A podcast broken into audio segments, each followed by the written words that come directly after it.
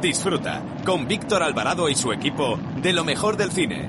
Directo a las estrellas.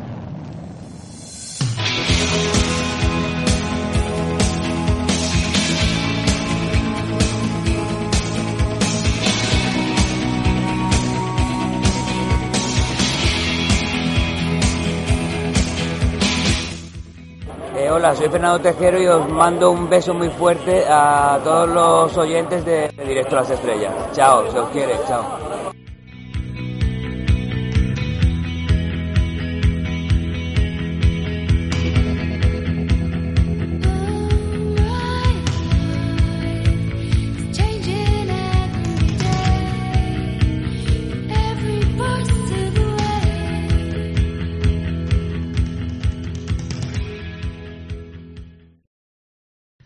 Esta semana abrimos el programa recomendando que se adentren en el universo teatral de Tennessee Williams, cuyas obras más importantes han sido llevadas a la gran pantalla como las excelentes tintas protagonizadas por Paul Newman, un actor muy vinculado a la obra del cineasta, como lo demuestran títulos como La gata sobre el tejado de zinc o El dulce pájaro de juventud.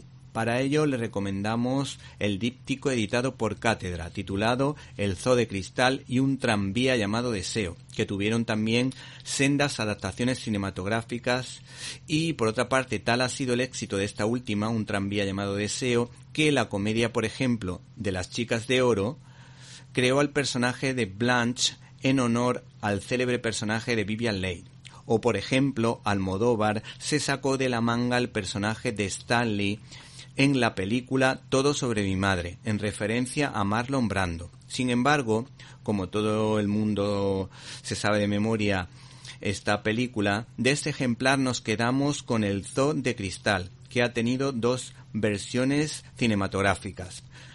Esta obra es una oportunidad para disfrutar del teatro leído, tarea no siempre fácil, pero este escritor logra que eso sea posible dotándolo de gran dinamismo y expresividad de los personajes, sin que exista la clara necesidad de saber qué personaje es el que habla, porque de un plumazo se entienden las motivaciones de cada uno de los personajes.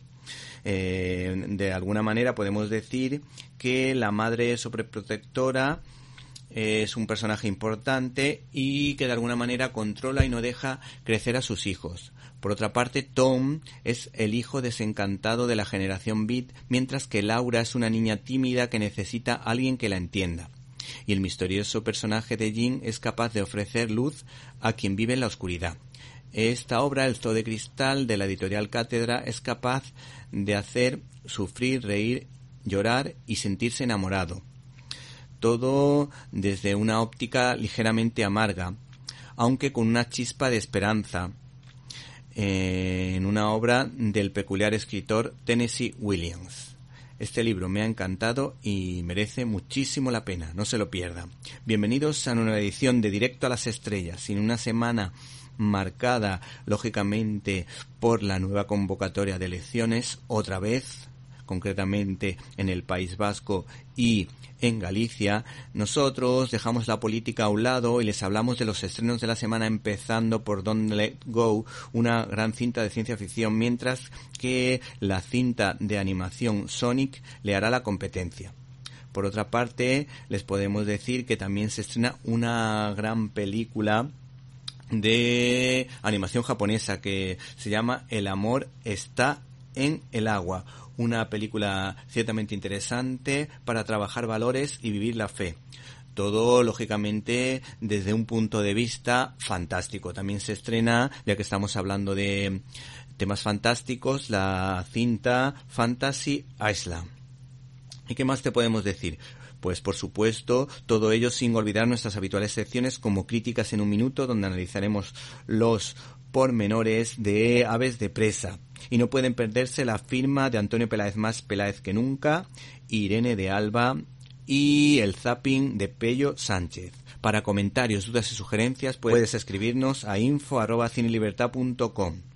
Y si no nos pudiste escuchar en directo y quieres hacerlo en diferido, no te puedes olvidar de nuestra página web www.cinelibertad.com donde puedes encontrar todos los contenidos relacionados con este programa y otras cosillas que quizá te puedan interesar, así que no te olvides de www.cinelibertad.com. Por otra parte, hemos recibido un correo electrónico de Ricardo Espejo que dice que no le gustó nada la gala de los Oscar y por supuesto tampoco le gustó que Parásitos ganase el premio más importante.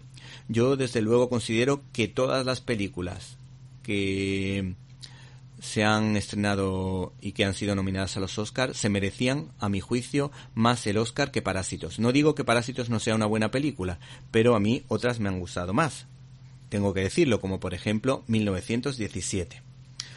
Por último, les mm, damos la dirección de correo electrónico por si quieren escribirnos info arroba cinelibertad.com. Comenzamos.